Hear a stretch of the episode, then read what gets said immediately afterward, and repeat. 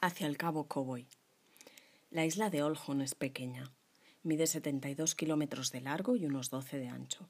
Pero una excursión desde Cusir hasta alcanzar el cabo de Cowboy, en el norte, dura un total de 7 horas. Y aunque por fuera parezcas una furgoneta con encanto, pero muy vieja, es imprescindible tener alma de todoterreno para trasladar a nueve turistas, entre los que nos incluimos, por sus verdes e inabordables caminos. El repertorio es variopinto.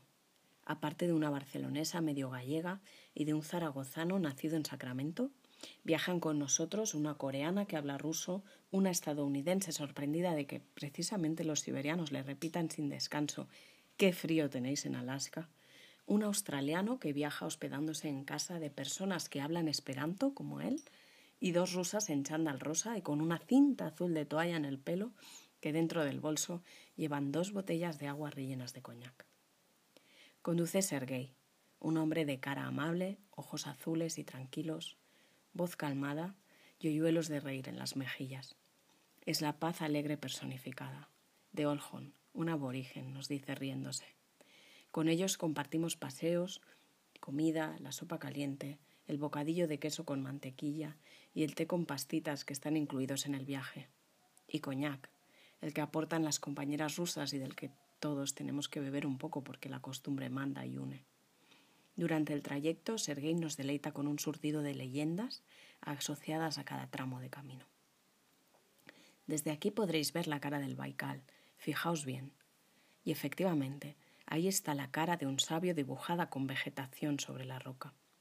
Su inglés es básico, pero suficiente. A esta isla la llaman foca, por la forma y porque en esta zona también hay focas, concretamente nerpas, una de las más de 800 especies endémicas del Baikal. Unos kilómetros más allá, ¿veis aquellas tres piedras? Son tres hermanos. La hermana se marchó y les pidió a sus hermanos que no se lo dijeran a papá. El Baikal está lleno de historias sugeridas por la orografía del terreno. Llegamos ahora a un lugar sagrado, nos advierte Sergei. Eso explica las monedas por el suelo y los árboles plagados de cintas de colores, atadas por los devotos buriatos, un pueblo arraigado en el Baikal que practica budismo y chamanismo y que representa al grupo étnico minoritario más grande de Siberia. Un trozo de trayecto más allá nos plantamos ante dos grandes montañas rocosas casi simétricas. Las separa una breve planicie en el centro. ¿Y qué ve aquí la imaginación de un autóctono? una mujer dando a luz. Es el lugar en el que pedir deseos de amor relacionados con el nacimiento.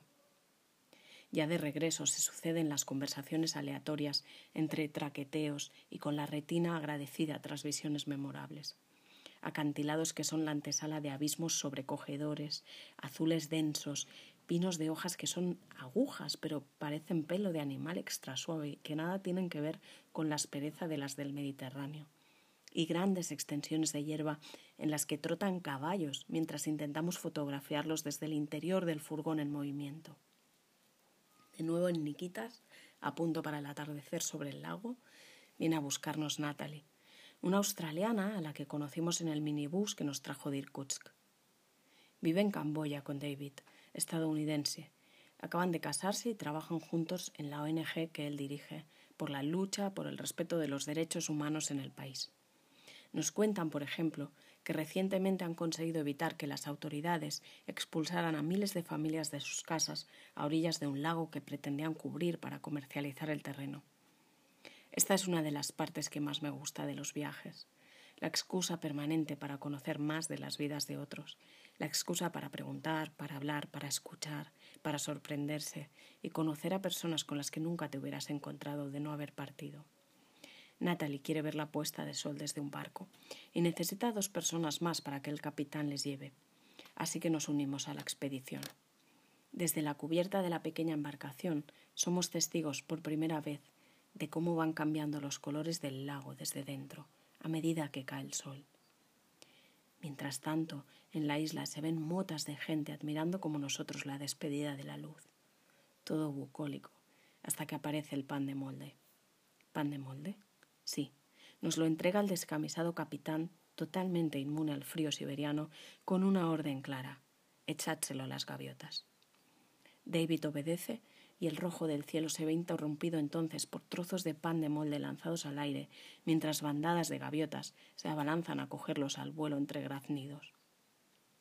Después de un día de impactos continuos de tal calibre, a las diez de la noche estamos en la cama y no amanecemos hasta doce horas después con un único punto en el orden del día, subirnos a una bicicleta y explorar los alrededores de Cusir.